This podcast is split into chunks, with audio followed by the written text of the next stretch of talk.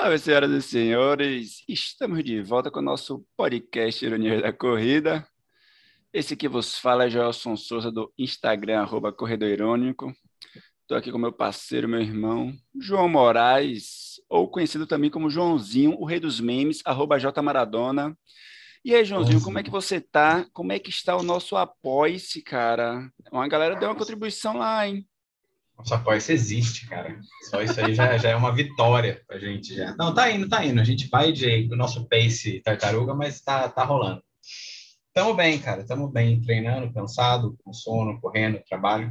Bicho, tem, é, é carnaval, né, o fim de semana. A gente tá gravando isso só para situar todo mundo, né, do dia 24 de fevereiro, né? E eu já lembrei, esqueci que que seriam, entre aspas, carnaval nesse fim de semana várias vezes, cara. Eu nem lembro, tipo, porra, muda nada na minha vida.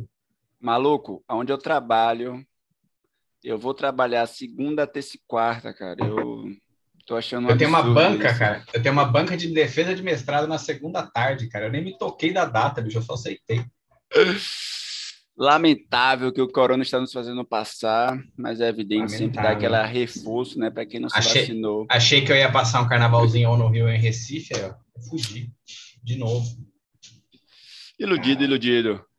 Joãozinho, cara, a gente. Tô treinando, tô treinando sim, tô treinando. Tô treinando Pô, não, é, não, é, não é pra essa pessoa treinando, não, cara. Não. Ah, sei lá, mano. Às vezes você cobra, né? Fica aí. Ah, lógico. agora eu sou o cara que treina todo dia, eu sou o cara que mantém a planilha verde, Desculpa. eu sou o exemplo da garotada, né? Desculpa, sou basicamente a Xuxa da corrida. Então, né? Mas tudo bem. Eu queria dizer, Manda aí. cara, que Manda estamos aí. chegando agora no nosso episódio 111, hein, cara? E cada dia temos convidados e convidadas mais importantes aqui, hein, cara? Às vezes eu não tenho nem mais roupa de vir aqui para Ironias, hein? Ah, eu acho sensacional, bicho. Acho que a gente tem conhecido pessoas muito legais. Obrigado, Instagram. Obrigado, podcast. Show de bola, cara. Eu agora estou numa política de pedir para que as pessoas que chegam se apresentem. Então, Fernanda, primeiramente, muitíssimo obrigado de aceitar bater esse papo, trocar essa ideia com a gente. É... Se apresenta, Fernanda. Fala só, só, seu Instagram. Só, só mais um atleta olímpico. Só isso, né, cara? A gente está muito. A humildade ficou em 2021, cara. Foda-se. Bom, vou, então vou me apresentar. Fala aí, pessoal. Meu nome é Fernanda Nunes, Leal Ferreira. Sou é, Instagram, arroba Mulher que Corre com Lobos. É, sou atleta olímpica, sou fisioterapeuta, sou astróloga, sou é, membro do, da, da Comissão de Atletas do Comitê Olímpico do Brasil, sou escritora, sou coordenadora do projeto Elas que Remam, que é um projeto de remo feminino no país, e sou dona de dois gatos e uma criança de nove anos. É isso. Dona não, né? Dona de uma criança de 9 anos ficou mal, né? Mas enfim. Sou mãe. Melhor, melhor ser mãe de pet, ficou péssimo isso. Sou, sou mãe de dois gatos pretos e de uma criança de 9 anos. Deus me livre, João, se eu tivesse que apresentar. Ô, Fernando, a primeira coisa, dúvida já, primeira Gente. dúvida para o nosso podcast já. O seu dia tem 24 horas também, igual de todo mundo? Como é que é? Aí é que tá, aí é que tá. Olha, eu queria pelo menos umas 30 horas, né? Mas tá. não tem, assim. Lógico que eu não, não exerço todas essas funções no mesmo dia, mas vamos Lógico. dizer que eu vou alternando elas, né? Mas acorda cedo. Acordo cedo, mas assim, ó, todo mundo acha que remador acorda 4 da manhã, já acordei muito 4 da manhã. Mas hoje em dia eu acordo 5, eu acordo 6, não, não madrugo tanto, não. A galera da bike madruga muito mais do que, que a galera do remo, com toda certeza.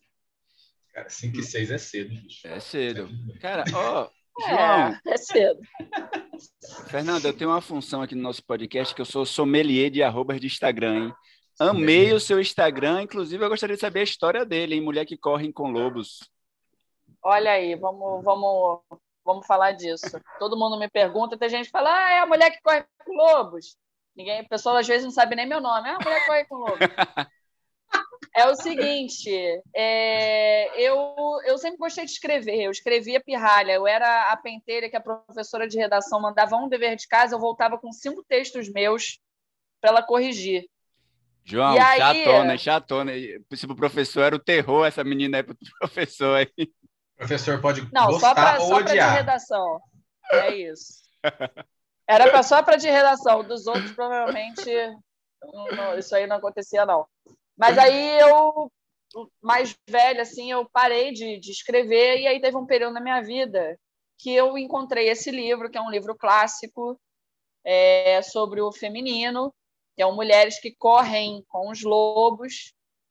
E esse livro acabou que no mesmo período eu voltei a escrever e eu voltei a remar. Eu tinha parado de remar, na época eu só estava. Eu fui para corrida, assim, só estava fazendo corrida de rua e voltei a remar. Então, para mim, foi um marco muito importante assim de um livro que me ajudou a voltar para o eixo. E aí foi a época que eu fiz o meu blog. Eu falei, pô, qual o nome que eu vou botar para o blog? Aí virou o blog de uma mulher que corre e rema com os lobos.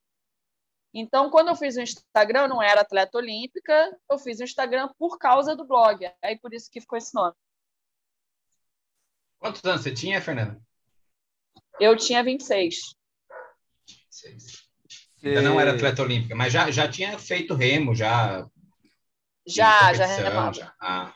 Sim, sim, sim. Já remava desde os 12 anos de idade. Você mora no Rio? Você é carioca, Fernanda? Sou carioca.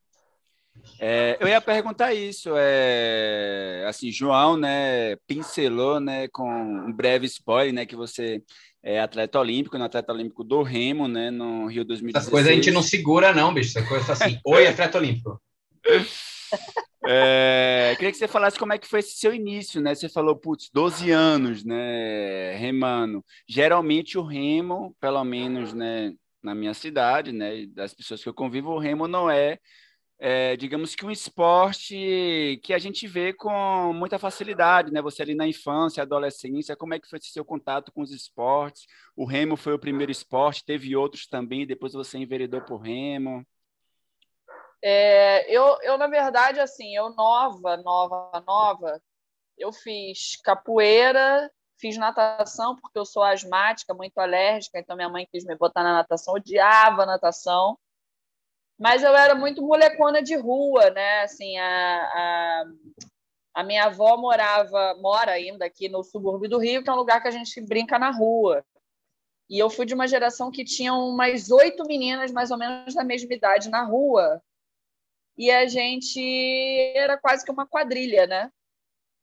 Então, era assim, oito uma da manhã, gangue, todo mundo... né? Uma gangue da era uma rua. gangue, era a gangue, era muito engraçado, era muito engraçado.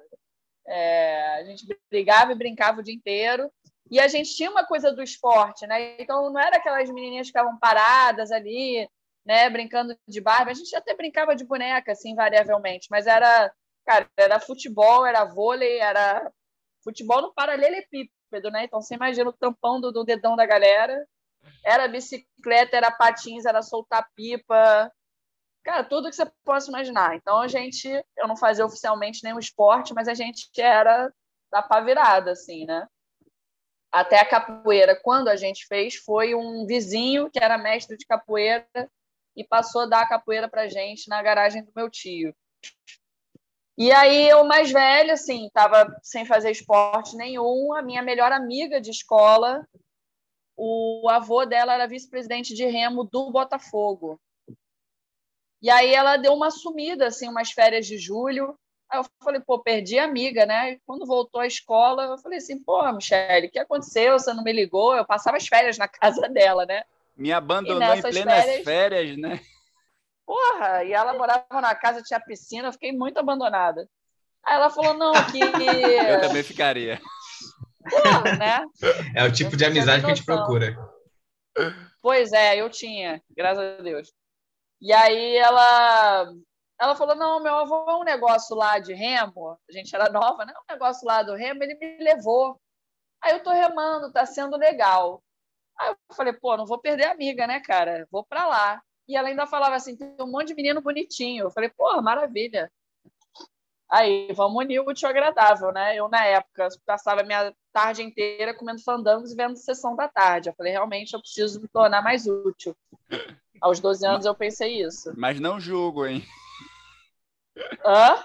Não julgo, não julgo, hein? Com 12 Pois anos. é. Tem seu valor, né? Exatamente. Com certeza. Aí eu fui, cara, comecei assim despretensiosamente. Eu morava perto da lagoa, muito mais perto até do que ela. E comecei a gostar, assim, né? Então, foi mais ou menos assim, o primeiro esporte que eu acho que realmente me fisgou. Foi o remo. Agora, uma coisa que você uma coisa que você comentou que ah, ninguém vê muito remo. A maioria desses grandes clubes aqui do Rio, eles começaram como clube de regatas. Então, o remo no passado Sim, foi sim. um esporte muito popular. E aí, com a entrada do futebol e o pessoal começou a realmente fazer uma estratégia de marketing do futebol para vender o futebol, foi assim que eles assumiram, assim, eu acho que o protagonismo maior do que o remo. É, né? Botafogo, Flamengo, eu moro em Recife agora, apesar de ser baiano, né? O Náutico, né? Que é um, né? Um dos Sim. três ou quatro times aqui do estado também, né? Era um clube de remo, ainda tem hoje também, né? Assim como outros é, clubes, ainda eles mantêm o remo. E dos 12 anos, né? Você sempre se manteve no remo? Teve algum momento que deu aquele stand-by para visitar outros esportes e tal? Ou você seguiu dos 12 anos on fire?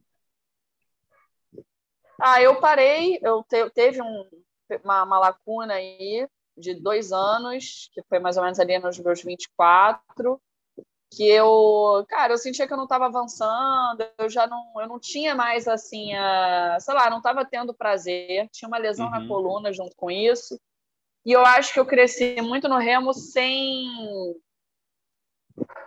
até comecei acreditando que, ah, eu vou para o Mundial, eu vou para não sei o quê, mas era uma coisa muito de, de garota, assim, né? Depois eu olhei e falei, pô, tem a menor chance de eu, de eu avançar e tal, né? Eu, eu sou baixinha, então não é um biotipo, assim, que, que os treinadores ficam, nossa, essa menina vai ser o futuro do país, coisa nenhuma, né?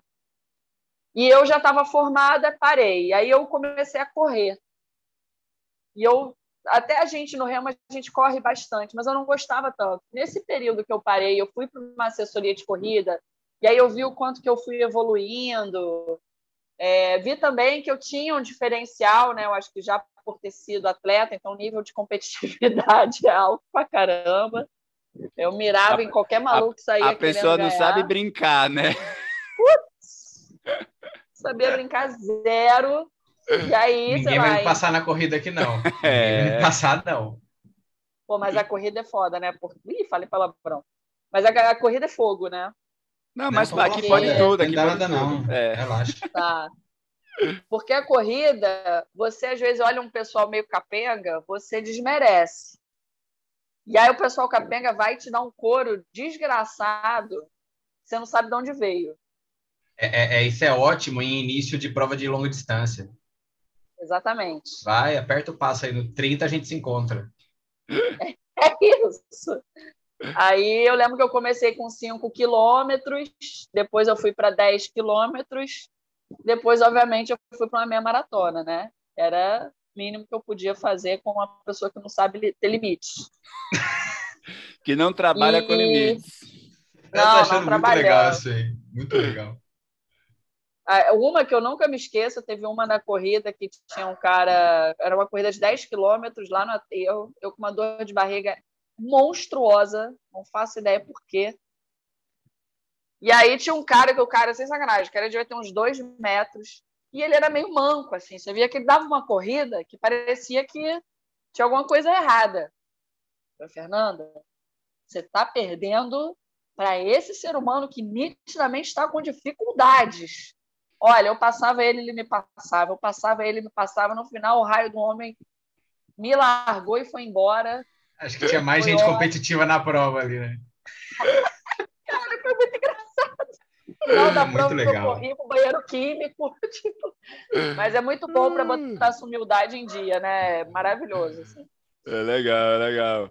É, Fernanda, só voltando para o Remo, você falou, né, É. que, putz, você tinha essa ideia de, ah, vou para o Mundial e tal, mas aí você não tinha um biotipo. E como é que foi esse start de voltar a competir, buscar uma vaga olímpica, né? Você tinha essa projeção de, putz, né, cara, conseguir, né, uma vaga nas Olimpíadas em casa, né, que não é qualquer Olimpíada também. Como é que foi esse processo? E só, Então, só mais eu uma faço. coisa, a, a gente aí, sabe João. que questão de patrocínio é complicadíssimo, né? A gente tem algumas situações em, vamos ser, esportes mais conhecidos, né? Não que, é que o remo não é tão famoso. Como que fica a questão do patrocínio também nesse processo todo? Tá, vou, vou responder um de cada vez.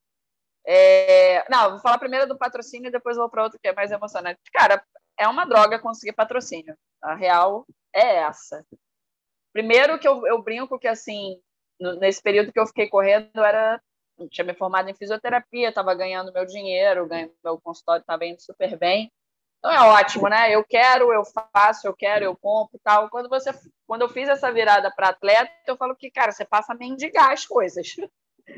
Então, você tem que estar toda hora pedindo, correndo atrás e, e tentando, de alguma forma, divulgar né, aquela pessoa ou aquela marca que te apoiou, mas no teu talento também, né? Porque a gente também não tem essa formação de marketing, né? Você não tem uma, sei lá, uma assessoria ali que o cara vai fazer uma baita divulgação, que vai, né, enfim, é, alavancar você e a marca. Então, é super difícil o patrocínio. E eu acho que no mundo olímpico como um todo, eu brinco que tem patrocinadores que são mais oportunistas, ou seja, entrou no ano olímpico, a galera, puf, taca tudo em você. Não passou nem seis meses das Olimpíadas, a galera tira tudo. Então é muito, eu acho, eu acho muito complicado assim. Agora, eu tenho pessoas, assim, profissionais, né? A minha nutricionista vem comigo desde 2015, tem, teve uma farmácia de São Paulo de manipulação que seguiu comigo também. Então, são pessoas que eu acho que elas compraram muito mais a causa e confiaram em mim do que qualquer outra coisa, né? Então, e para fechar essa parte de patrocínio, um dos patrocínios que eu acho que atualmente ajudam muito o atleta brasileiro é, são as Forças Armadas. Isso aí a gente tem que dizer que é um patrocínio mais, muito mais forte, mais é, duradouro. Você pode ter até oito anos ali daquele apoio. Então, é fundamental. Assim, hoje em dia, eu acho que, que faz você conseguir melhorar um pouco a qualidade, um pouco não, bastante, e ser menos volátil. Né? É, em relação a, pergunta do Joelson.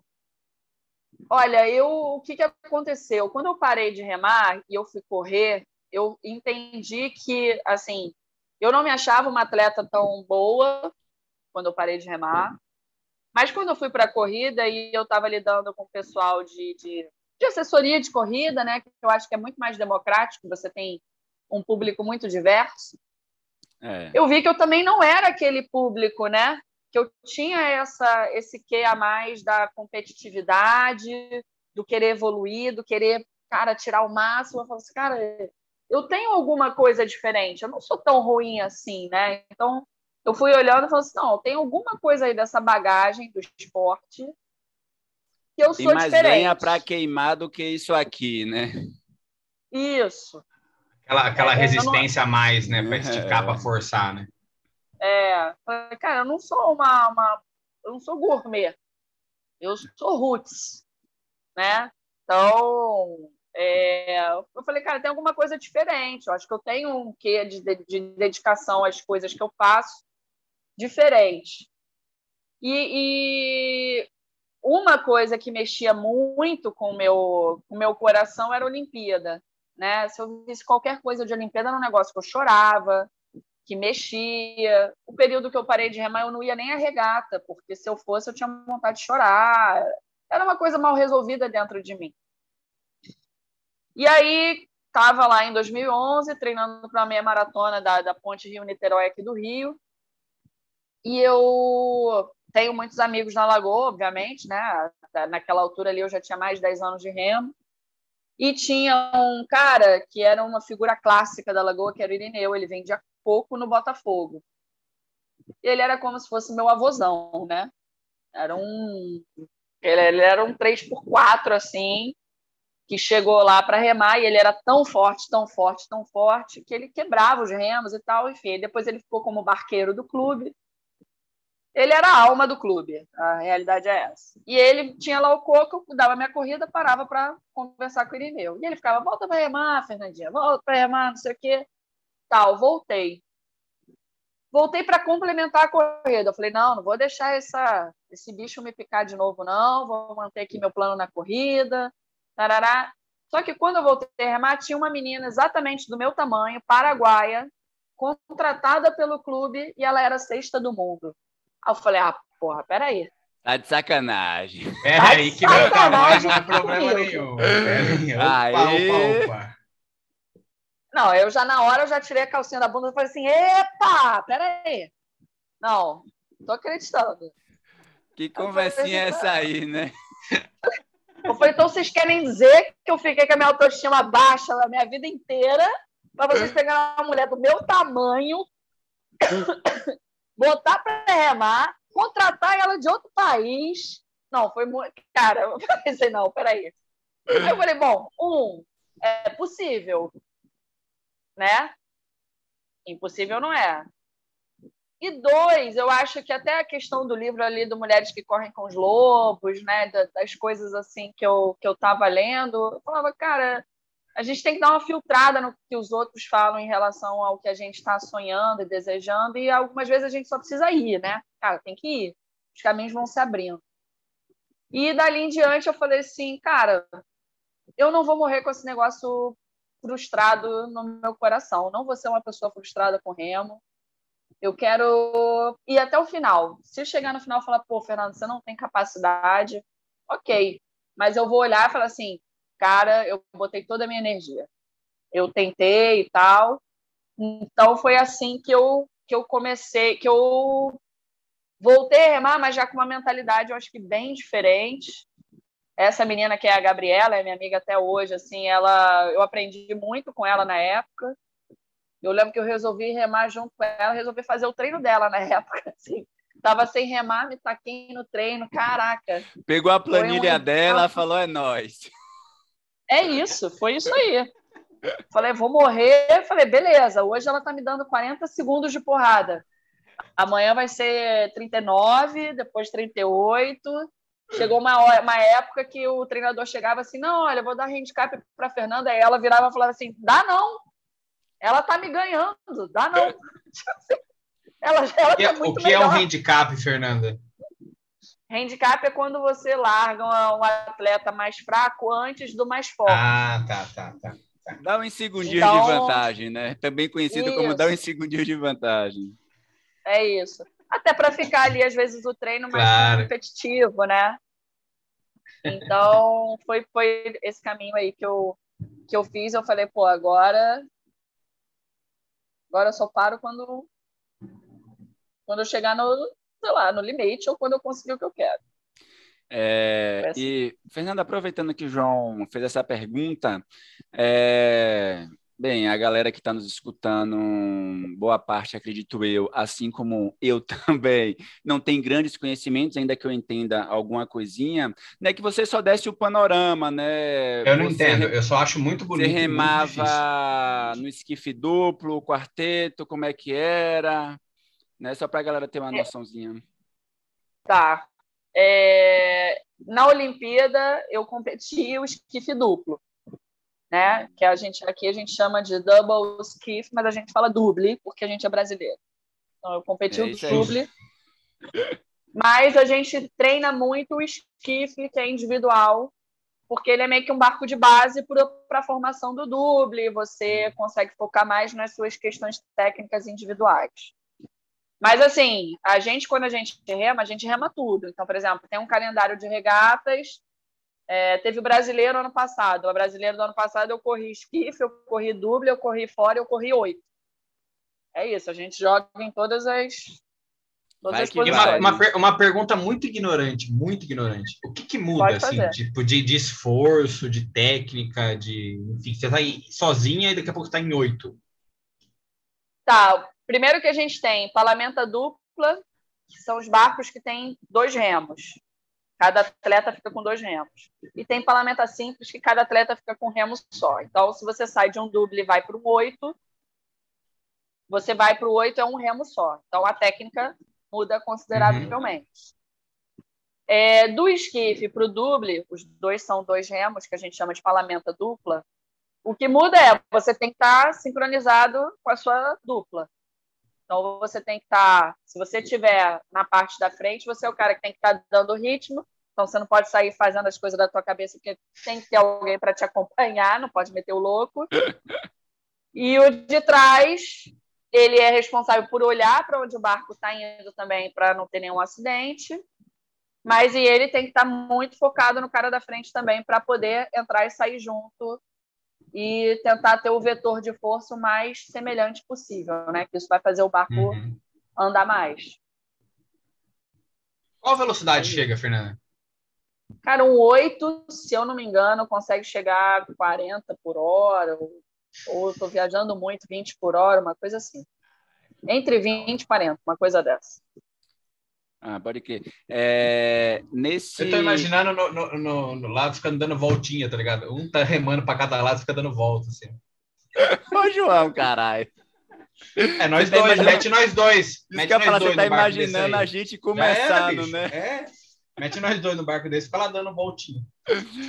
Ô, Fernando, eu ia perguntar se nesse período da preparação você chegava a correr também, ou você meio que deu um timing para a corrida não atrapalhar, ou a corrida complementava de alguma forma na sua preparação física?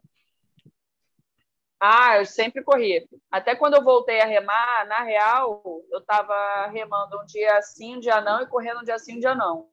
Eu só ah, reduzi sim. a corrida porque eu tive uma edema um edema ósseo de tíbia. E aí, mas assim, a corrida é uma coisa que me faz tão bem, assim, eu gosto muito de correr até hoje, é, que eu sempre tentei manter no meu cronograma. É claro que quando você tem treinadores que não botam corrida, por exemplo, no remo, antigamente a gente corria bastante, sempre tinha corrida. Depois a uhum. bike invadiu e aí os treinadores começaram a falar assim: ah, porque a bike você consegue fazer um traba trabalho aeróbio mais extenso e sem. Sem é impacto, né? Risco de sem lesão. Impacto. Isso. Mas eu não amo, eu não amo tanto bike, vou te dizer assim. É, a corrida ela me dá uma, sei lá, uma desestressada diferente. Então, dependendo do treinador, eu negocio para correr, entendeu? Assim, ah, se vai correr uma hora e meia, para mim tá tudo bem. Mais de uma hora e meia eu já acho que realmente fica lesivo, né? Mas porque eu não tre não tô tão treinada para isso, né? Mas assim, eu tenho pelo menos uma hora de corrida por semana na, no meu treinamento. Ah, show. É, quero só é, para entender assim como é que você vê hoje assim, um aspecto da popularização, né, do remo, é, é tipo é evidente que vai depender né, das cidades onde já se existe né, o clube, mas é algo que tem uma acessibilidade, tem um custo grande. Como é que é essa relação de acessibilidade mesmo né, do esporte né, para a população em geral? Então, eu acho acessibilidade baixa no momento, por dois motivos. A gente até tem, assim, no Brasil, alguns projetos sociais que recebem atletas, né? A gente tem um paralímpico forte também que recebe atletas é, é, do paralímpico, né? Mas assim, eu acho que ainda são poucos clubes. O remo é um material caro, mas em geral o custo para você fazer aula de remo não é caro, é barato. E o que eu penso é que o remo no Brasil em geral ele está muito focado no alto rendimento. Então, você perde a oportunidade de atender os outros nichos de interesse na atividade física. Então, pode ter o cara que vai aparecer para você querendo reabilitação cardíaca, é, tem o cara que quer ir lá dar uma, uma remada na lagoa e viajar, ele quer curtir o sol, ele não quer treinamento. É, só quer manter a saúde mental em dia e não perder o réu primário dele. É isso aí, ele quer ir lá e curtir. Então, se você ficar enchendo muito o saco dele, ele não vai ficar e ele vai. É porque ele vai ter um remo na mão, né? Diga-se de passagem, ou dois. Ou dois. Não recomendamos encher o é saco É melhor deixar ele momento. tranquilo. É. E, é, e aí ele também, é, enfim, se ele estiver nervoso também, ele não vai soltar o jump para fazer nada, senão ele vira, né? Então, enfim, ele vai estar ocupado. É, então, eu acho que acaba, acaba focando muito no alto rendimento e não abrindo para as várias demandas que podem existir no esporte. Né? Então, por exemplo, eu vejo a movimentação aqui no Rio da canoa havaiana, cara, chegou e atropelou o remo olímpico, porque o remo olímpico ainda está numa coisa muito antiga, primeiro de, ter que ser sempre muito levado a sério. Oh, tem que acordar a tal hora, tem que sofrer, tem que não sei o quê. Cara, por quê? Por que não pode ser divertido? Por que você não pode? Hoje eu vou dar uma remada para botar a fofoca em dia. Vai lá, sai num duplo com a amiga, conta todas as fofocas. Dane-se. Entendeu? E são essas pessoas que vão querer comprar barco, são essas. Não é o alto rendimento que vai ter o dinheiro para pegar e comprar um barco de 80 mil, de 50 mil. Não é, é a galera gourmet.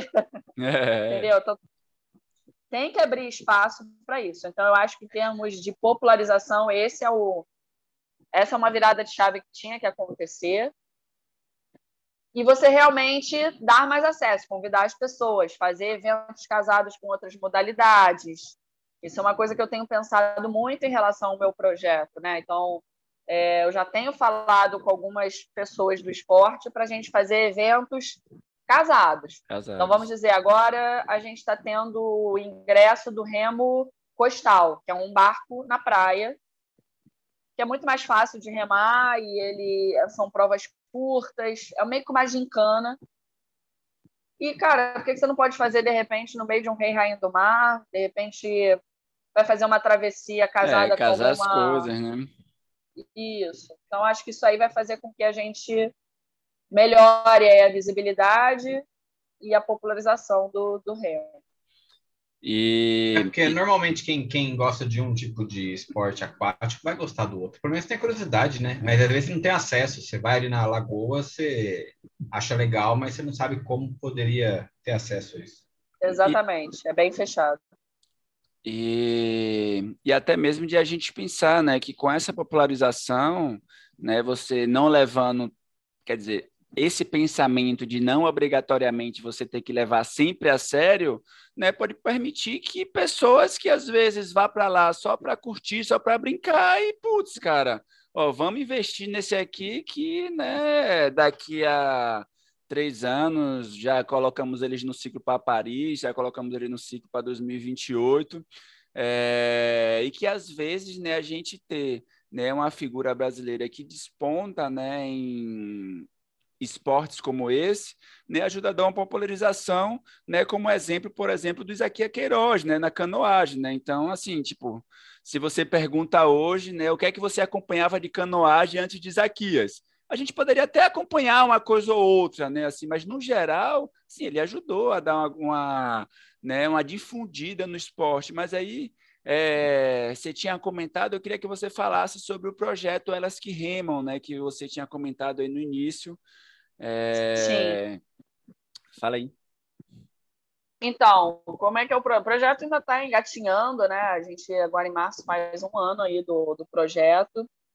Primeiro que eu sempre tive muito essa coisa do, do da questão de gênero muito nítida para mim, né? Eu até brinco que eu nova, eu já ficava muito incomodada com algumas questões e essas questões eram questões de gênero, né? E eu sempre fui aqui, ela tomava a frente da galera e fazia as perguntas, perguntava os porquês, que obviamente sempre tomava por causa disso. Mas eu eu sempre fiquei muito intrigada, né, assim, com algumas diferenciações que eram feitas, até essa coisa, ah, o tratamento da Olimpíada de uma mulher que vai para a Olimpíada de um homem. Para mim é tudo muito nítido, né? A questão de patrocínio, quanto que o clube valoriza, a quantidade de provas que tem numa regata. Então, quando eu comecei, eu tinha duas provas no ano para correr no campeonato estadual. Né? Enquanto os garotos da minha categoria corriam pelo menos quatro, cinco regatas. Então, tinham coisas que já me intrigavam. Mais para frente, é, eu acho que eu, essa é uma parte boa, né? Essas questões de gênero hoje em dia são muito mais faladas do que quando eu era nova. E eu fui entendendo o quanto que isso pesava na carreira esportiva, né? E o quanto que a gente ainda tinha que fazer um trabalho de conscientização para as condições de trabalho no esporte é, melhorassem, né? Então, é, isso eu já tinha na cabeça. 2018, 2019, eu passei por um overtraining muito forte. Eu fiquei deprimida, eu fiquei muito apática, minha motivação foi embora. E também isso é uma outra coisa que não falam, né? Então isso também tem uma relação com carga mental, tem muita relação também com questão de gênero, isso é óbvio. E eu prometi para mim mesma, eu falei assim, cara, quando eu melhorar desse desse negócio aqui, eu, cara, eu vou fazer uma campanha de conscientização. Só que aí depois eu fui entendendo que não era só esse assunto que as atletas careciam de informação. Então eu falei, olha, eu quero um projeto educacional para trazer profissionais do esporte. Então, pô, se você chega numa Olimpíada, se você chega no Mundial, se você chega num resultado inédito, você não chegou sozinho. E a gente vai entendendo que não é, e a gente vai entendendo na carreira esportiva que não basta você remar, não basta você correr. Você tem que estar com a nutrição em dia, a sua cabeça tem que estar boa. Então, o que a gente falou da diversão, tem que ter o viés de você estar tá tendo prazer. Não adianta, você pode estar sofrendo horrores naquele tiro lá, mas o viés da diversão ele tem que estar sempre tá. rondando você. É, psicologia, fisioterapia, ginecologia do esporte, cara, são tantos profissionais que estão cercando e eu sempre senti tanta carência disso que muitos atletas só acabam buscando esse tipo de amparo quando já deu ruim. Então, eu falei, poxa, imagina se a gente informa... Espera a corda arrebentar, né? É isso. Só que quando ela arrebenta, amigão, é. para você voltar, cara, é... Putz, é muito bizarro, é muito ruim, é muito ruim, né? Então, você pode evitar. Se a gente tem informação, se a gente tem mais profissionais qualificados no meio, você pode evitar. E aí a gente fez uma reunião, foi, a, foi uma amiga minha de Belém que queria fazer uma reunião no Dia da Mulher. Depois que ela fez, eu falei, cara, vou tocar o projeto. Eu falei assim, você topa? Olha, eu tenho um projeto assim, assim, assim, assado. Eu já tenho até listados profissionais que eu quero trazer para dar palestras. E vamos, vamos. E a outra coisa do projeto, o projeto ele foi tomando uma proporção que assim, as mulheres queriam falar, elas queriam falar sobre como que elas eram tratadas dentro do clube, o quanto que não tinha material realmente adequado, então a gente está sempre usando, isso está menor hoje em dia, mas ah, vai usar uniforme de competição, ah, só tem um masculino, a gente ia para competição feito uns sacos de batata. Ganhou um uniforme masculino, vira um pijama que cabe mais 5 metros de pessoa dentro do, do, do, do raio do uniforme é, então, enfim, muitas questões. E a gente começou a falar mais sobre essas questões. Então, atualmente, o Elas ele ainda tem esses, esses, é, essas palestras. Virou uma rede, a gente tem um grupo de WhatsApp com 150 mulheres no Brasil todo. É, então, a gente conecta muita gente também. Ó, fulana está precisando não sei o quê em Florianópolis. Ó, fala com ela, conecta com profissionais. Então, a gente está querendo criar um clube de, de, de, descontos, vamos dizer assim, né? Ah, Para a gente massa. poder, olha, tem nutricionista em Porto Alegre, tem nutricionista em Belém.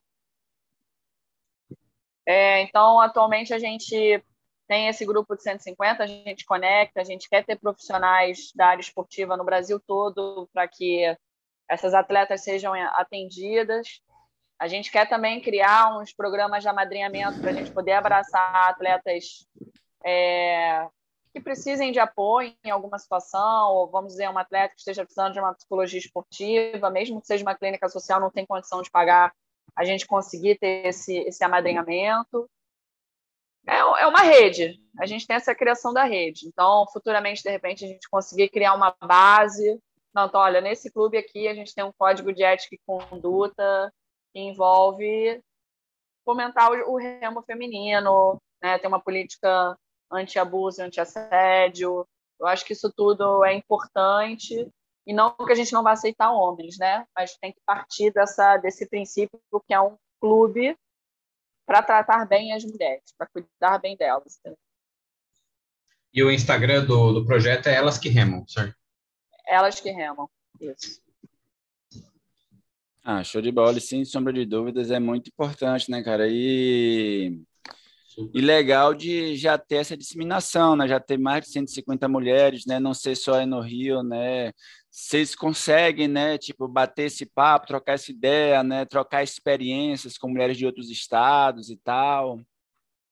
É, é, e também uma coisa que eu fui da comissão de atletas da Confederação Brasileira de Remo, e muita coisa fica centralizada no Rio, né? Então, isso é uma questão que atletas dos outros extremos, geralmente atletas, dirigentes, clubes, ficava todo mundo sempre incomodado, ah, só no Rio, só no Rio.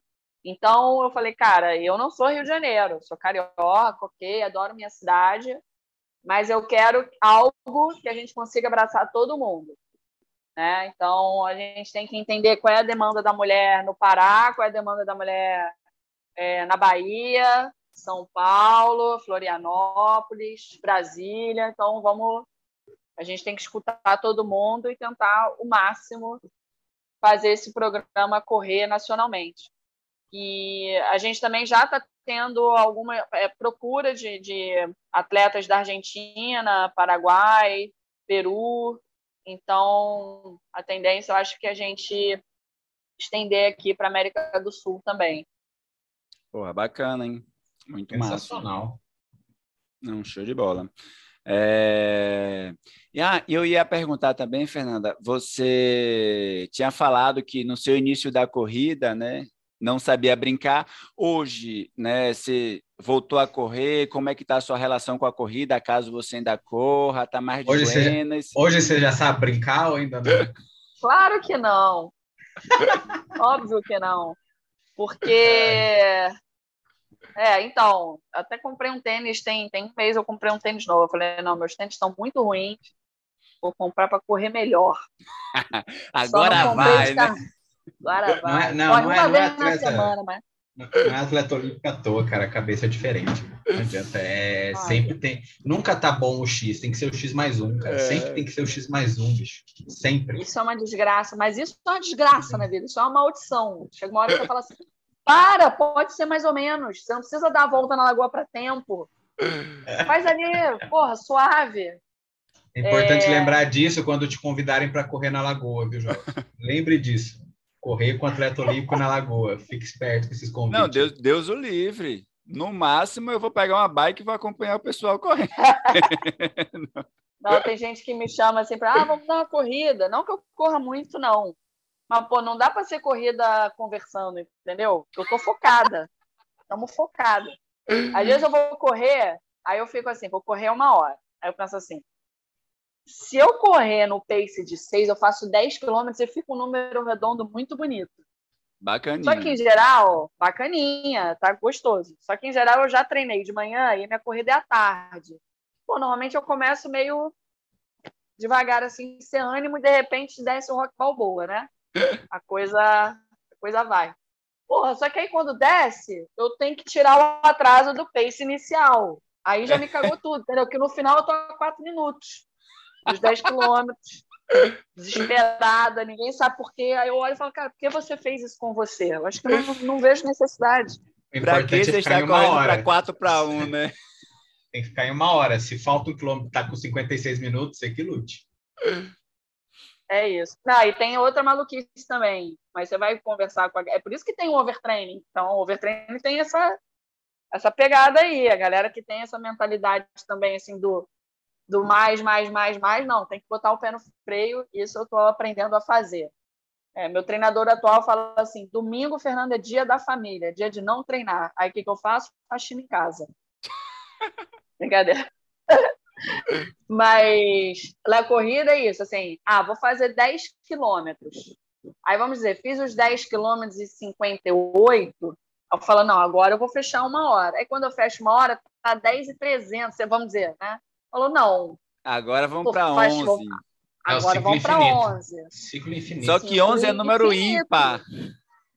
Vamos para 12. é isso. Aí quando você vê, a pessoa voltou três dias depois para casa, a criança dormiu no judô, entendeu? Os gatos tão putos, né? Porque a ração acabou. Não, nem já acabou, viraram né? a Mas caixa de já- já- areia. já estão vendo o fundo do pote, já tá ruim. É, é isso, cara. É uma, é uma maldição esse negócio. E, e sua distância preferida qual é, Fernando? Na corrida? É aquela Olha, que ela chega na frente. É, que- que- aquela que eu ganho de alguém, né? Isso que é o bom da corrida. Você sempre ganha de alguém. Você sempre ganha de alguém. Você vai ganhar de Olha, às vezes não. Às vezes não. Eu já fiz uma meia maratona que. Não, eu ganhei de uma pessoa. Pelo menos. Olha aí. Penúltimo. Mas deu dor de barriga no Aí. meio. É, aí é fogo. Olha, eu, eu, eu gosto daí dessa, dessa margem de 10, 15. Às vezes eu dou duas voltas na lagoa, que dá 15. Até tem um. Posso contar uma, uma história engraçada de uma dessas vezes? Lógico. Gostamos de fofoca, por favor. Não que eu É seja isso. desses. Edifique, edifique. É, tinha, na época eu não estava remando, e aí domingo tinha esse treino de 15 quilômetros, né? Aí eu falei, porra, agora vou abaixar meu tempo. Foi a primeira vez que eu tomei um pré-treino na minha vida. E sem sacanagem, eu parecia o esquilinho do, do, do Floresta, que Uhum. passa tudo em slow motion e eu vou. Eu comecei a correr, olhei pro relógio, eu falei assim, porra, não, Tá faz- errado. Tô correndo, as- tá errado. Tá errado. Cara, quando eu comecei a marcar os 100 metros no chão, eu falei, tô benzão, tô correndo isso. Beleza. Fui, tava invencível, imortal, X-Men. e eu tinha aquele cintinho de corrida com as aguinhas. Uhum. Pô, na época tinha vindo de uma amiga dos Estados Unidos, parada chique, bonita. Tava na primeira volta ainda. Cara, não tava na primeira volta. Fui tirar a garrafinha para beber e a garrafinha voou para dentro da lagoa. Só que tem, é, só que assim, tem umas partes da lagoa que não é água direta, é como se fosse uma prainha Uma areinha se depois. você pula. Isso. Se você pular ali, tipo, é uma, uma coisa meio alta. Você tem que pular lá para baixo e depois meio que dar um jeito de sair. Ô, Você João, ali, você resgata. Atleta olímpico vai pensar o quê? Dá. Dá, dá. Vai, tô Ah, aqui mas a todo é- dia. Tava aqui todo dia na lagoa. Pra mim é minha casa. Não, mas peraí, vamos voltar aqui. A gente estava falando de recorde. Era um dia de recorde. Não, é Ah, não, não vou parar. Não vou parar. Não pode Eu parar. falei, não vou Não. parar. Não vou parar. Foda-se a garrafa. Pego depois. Pretendo on Não, fire. É, on fire. Eu falei assim, o quê? Falei, pegar a garrafa. ter vindo não, de baixar- Marte. Deixa pra lá. Vai baixar meu pace. Falei, morra, vou, vou, vou passar seis nos próximos treinos. Cara, segui correndo, só que aí ia seguir correndo, eu falei assim, cara, a parada veio dos Estados Unidos, Fernanda. Você não tem outra. A voz da razão bateu aqui no ouvido. Cara, você não tem outra. Você é pobre, Fernanda, você é pobre, volta. Porra, eu falei, pronto, cagou meu pace, voltei, me taquei lá no negócio. Aí depois saí, no que eu tava saindo, passa um cara do Remo me olhando assim, cara, o que, que você tá saindo daí? Nem dei explicação, falei, agora temos que correr atrás do É pace. isso. Foi isso. Então esse é o nível de doença. Pô, mas essa, essa sensação de você estar correndo e não acreditar no relógio é muito legal, né, cara? Isso é muito Pô, legal. Foi mágica. Você, você não, Não bota fé, não, não pode ser. Não pode ser, isso tá errado. Tá muito baixo. Acho que o satélite não tá pegando aqui. É, Essa deu. folha da árvore que É. caiu agora interrompeu o satélite. Você fala, daqui a pouco vai sintonizar bem esse GPS e vai voltar Deixa eu dar mais uma normal. volta para botar a fé aqui, se é isso mesmo. É isso.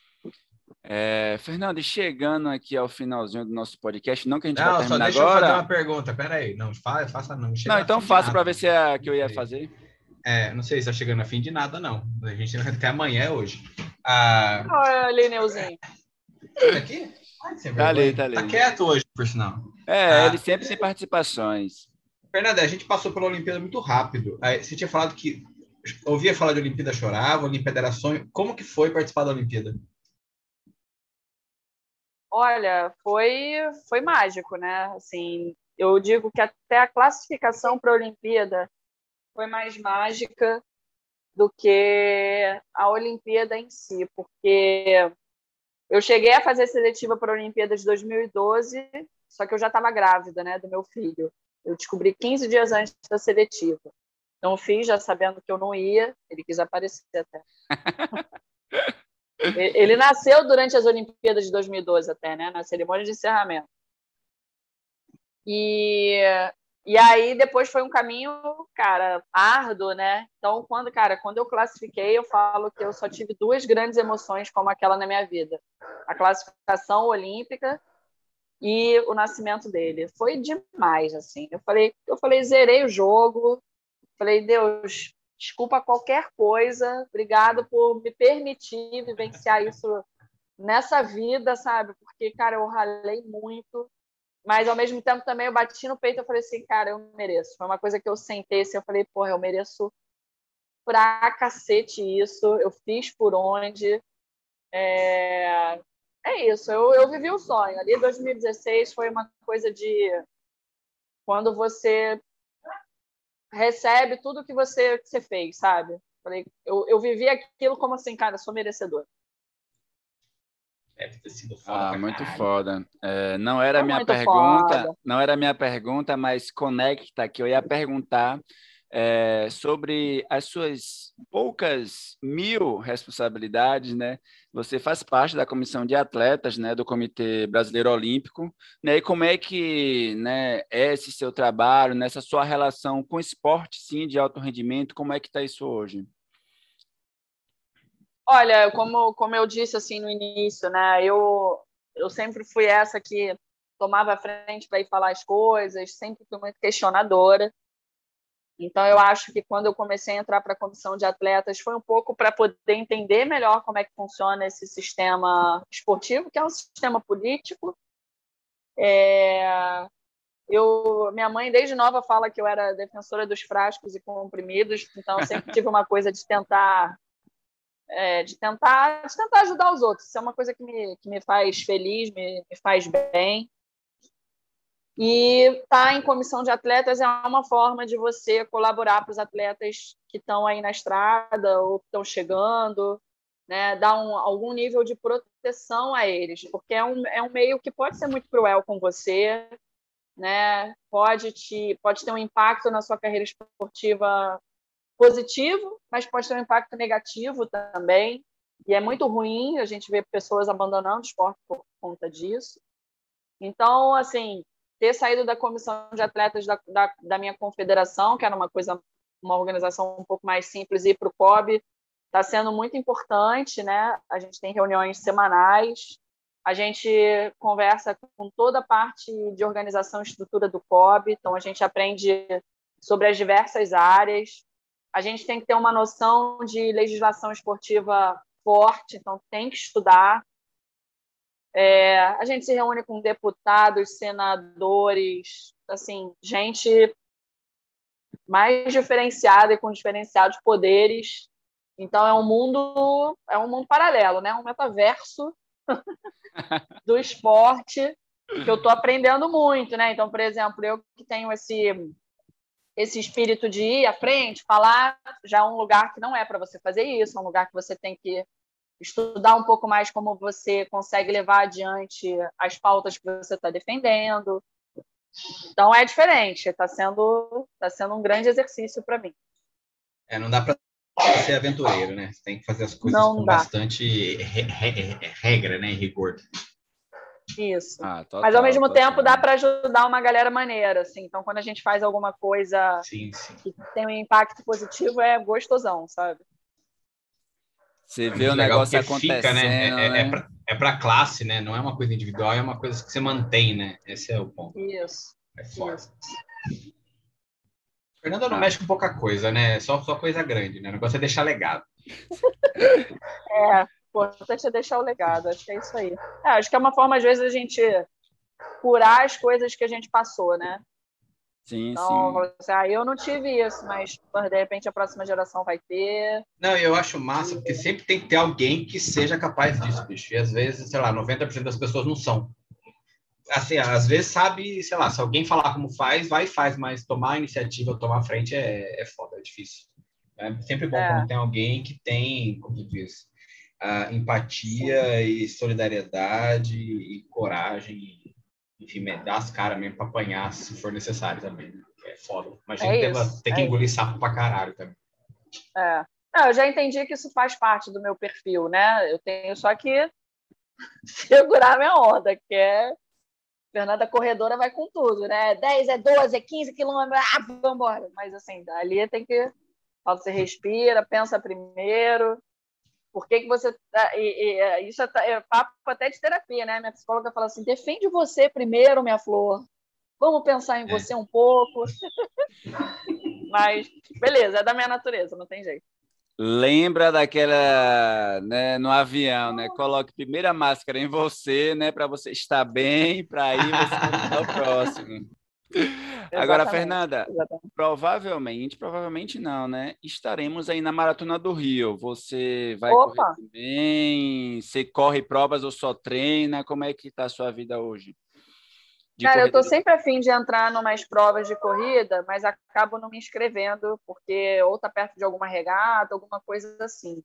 É, quando é que vai ser do Rio? Eu vi, eu é, vi a chamada. Acho que é 16 de junho, é no feriado de Corpus Christi. 16 ah, de junho, né, João? 16, 17. Eu vou dar uma olhada, de repente nada. eu consigo participar. Não, é isso, é isso. Ah, e aí, Joãozinho, isso, isso, isso, mais alguma questão? Travou aqui, para variar. Meu PC é muito ruim. Ah, seu computador é maravilhoso, cara. E, e, isso é um negócio totalmente aleatório, né, cara? Eu tô super feliz. Eu tenho um computador que é de 2012, né? Aí nosso amigo, João, Zoreio, ele, ele postou, né, um negócio, né? Ah, meu computador aqui de 2009 tá firme e forte. Eu falei, ah, cara, então meu de 2012 eu tô despreocupado, aí vai ter que segurar mais uns três anos no mínimo. No mínimo, né? no mínimo, é. No mínimo. Tá louco? Ninguém tem dinheiro para comprar computador, não, que encareceu desgraçadamente. Desgraçadamente. Ah, ô, Fernanda, só, mais, acho que, não sei, caminhando para o final, né? Roubando a fala do Joelson, acho. Ah, você ainda está em ritmo de competição, foco em Paris, ainda está. Eu ia perguntar isso. Ah, foi mal, A gente é muito, é muito sintonia. Tô, tô treinando bem. Eu te, teve esse, eu tive essa quebra aí no meio do caminho, né? Então tive uma perda assim de, de rendimento. E mas eu sigo resiliente aí para para conseguir voltar para o caminho, né? Então, eu tô agora com um treinador argentino, que é um cara que tem uma experiência muito grande assim com remo feminino. A princípio, ele está me treinando à distância, eu devo ir para a Argentina em algum período para treinar presencial com ele. É e eu estou gostando muito. Assim, é um cara que reduziu muito o meu volume de treino. É, a psicopatia está sendo altamente controlada com ele. É, mas ao mesmo tempo ele taca firme assim em termos de intensidade. É, então está sendo tá sendo uma experiência muito legal estou com essa possibilidade aí de, de repente, criar uma base duelas, né? Então, eu acho que isso é uma coisa que me ajuda muito como atleta, me, me, me fortalece. Estou com um olhar aí né, no, no Pan-Americano, a gente tem um Pan-Americano ano que vem, em Santiago, que foi exatamente o mesmo lugar que eu me classifiquei para a Olimpíada, então o coração já bate diferente, né? Boas lembranças, já amo né? Chile, boas lembranças. É, e é isso. Se, se rodarmos até 2024, que é meu objetivo, tá lindo. Mas eu diria que o PAN é uma coisa que está mais no meu, no meu objetivo mais próximo do que, do que Paris. Aquela história, né? Uma coisa por Aliás, vez, uma... né? Vamos para o PAN e lá do PAN a gente é já falou, opa, chegamos aqui, rapaz, estamos bem, por que não, Paris? É isso, é isso. Não dá para ficar só com a cara lá na frente, tem que ficar no agora, né? Então agora eu tenho pontos assim que eu preciso melhorar e tô, tô correndo atrás, tô correndo bem atrás. Ah, show de bola. E, a... Vai lá. Posso contar uma coisa? Você, o Jorge tinha perguntado da, da emoção da Olimpíada. Ah, eu falei que o pré-olímpico ele foi muito emocionante, né? Mas a Olimpíada teve um evento especificamente, dois, que foram assim muito, muito, muito marcantes para mim. O primeiro foi a primeira prova que eu corri e que na hora que eu estava chegando no pontão de largada, pô, eu corri em casa, né? É. Falei, cara, eu tô em casa. Chega devagar aí, gringada, que aqui e jogando em casa literalmente, place, né? Não né? só Brasil, né? No Rio também, né? Casa literalmente, é. No quintal de casa. É, no Exatamente. quintal de casa. É isso, respeito, né? Aí, quando a gente estava chegando na largada, é, eu comecei a escutar Fernanda. Aí você vai falar, tinha um milhão de pessoas? Não, não tinha um milhão de pessoas. Vamos dizer que tinha 30. Oh, já... Eu olhei para trás, eu falei, cara, arrepiei dos pés à cabeça. Eu falei, caraca! Aí gritaram o nome da minha parceira também. Aí ela olhou, a gente tentando ficar muito focada, né? Ela falou assim: vamos agradecer, mandar beijo e vamos voltar o foco aqui pro barco, né? Mas foi do cacete. E, e nesse momento tinha uma torcida pro Chile. Só que tava minha mãe. E minha, porra, minha mãe é farofeira, né? E aí, quando a torcida do Chile começava ti, ti, ti, lelele, minha mãe vinha assim, vamos lá, Brasil! Não sei, olha. Maravilhosa. Falei, é não conheço, já considero pacas. Cara, como é que Ai, concentra para um evento desse com a mãe agitando a torcida? Olha, foi muito engraçado. Essa é a próxima etapa e do treino, né? segundo... né? Focar com, com a mãe é, gritando. Treinamento mental, né? Você chega para psicólogo, olha, eu tenho esse problema. E, e o segundo foi que a minha final foi no dia do aniversário do meu filho. Então, eu corri com um cartaz dentro do barco, né? E aí, quando eu passei na arquibancada, ele estava na arquibancada, eu abri para ele e aí, obviamente, chorei feito uma criança. Mas foi mágico, foi mágico. Ah, que sensacional, hein, cara? Muito, muito massa. Diga lá, Joãozinho. Não, é, encerrando, caminhamos para o final. Caminhamos finalmente. Eu queria só agradecer, pô, que bate-papo sensacional. Aprendemos sobre remo, aprendemos sobre o que é ser um atleta olímpico, mais um pouquinho de aprendizado para a gente, né, cara? E a gente só leva muita coisa boa, cara. Pô, o podcast traz coisas e pessoas sensacionais para nós. Cara. É, muito obrigado, demais. Por, por tirar esse, Pô, esse tempo raro nas suas mil e uma atividades para trocar uma ideia com a gente, sério. Obrigadão mesmo. É... Não, eu que tenho que agradecer. Não, peraí, Fala Fernanda, aí, só para não, só para bem rápido, né? Porque vocês não estão vendo aqui, mas o filho de Fernanda já está ali arrancando o fone dela. Não, ele só quer me avisar, ele fica querendo me avisar que ele tinha que fazer dever de casa para poder ver filme e jogar. Então ele está tipo, aqui tentando me avisar que ele já fez o dever de casa. É isso. É errado ele não está, hein? Tipo, ó, já fiz ah. minha obrigação, deixa agora. Eu... É, não, agora ele já está feliz, agora ele já está de boa. Não, só agradecer também a disponibilidade de bater esse papo, trocar essa ideia com a gente. Só considerações finais, deixe sua mensagem aí e reforça aí, né, tanto o seu Instagram e como o Instagram também do projeto, né? Bom, primeiro vou agradecer muito a vocês. Para mim é sempre um prazer falar de esporte, qualquer que ele seja. Falar de remo, então, é pô, falar da minha vida. A minha mensagem final é que aquela, aquele papo bem coach, né? Assim, cara, você gosta de uma coisa, poxa, tenta um pouco, tenta mais uma vez ali, né? Tenta, tenta achar o seu caminho, vai pelo seu caminho, que é mesmo que não seja o final que você está esperando, provavelmente você vai chegar em algum lugar muito bom, assim, né? Então, acho que a persistência ela é, ela é importante na vida. É, pratique esporte, faz bem para a saúde, é uma boa dica. Você não precisa ser atleta olímpico, mas movimentar o seu corpo é fundamental, do jeito que for, você não precisa é. ser o melhor em tudo. Então, essa é uma outra mensagem do nosso projeto, né? A gente, nosso projeto não está ali para receber recordistas e atletas olímpicos. Você rema, você gosta de remar, você é bem-vindo no nosso projeto. Então, faça o que te dá prazer. E reforçando o Insta, o meu Insta é arroba mulher que corre com lobos e o Insta do projeto é arroba elas que remam. Então, podem entrar em contato aí. Se quiserem trocar uma ideia, estou super à disposição. E mais uma vez, obrigada.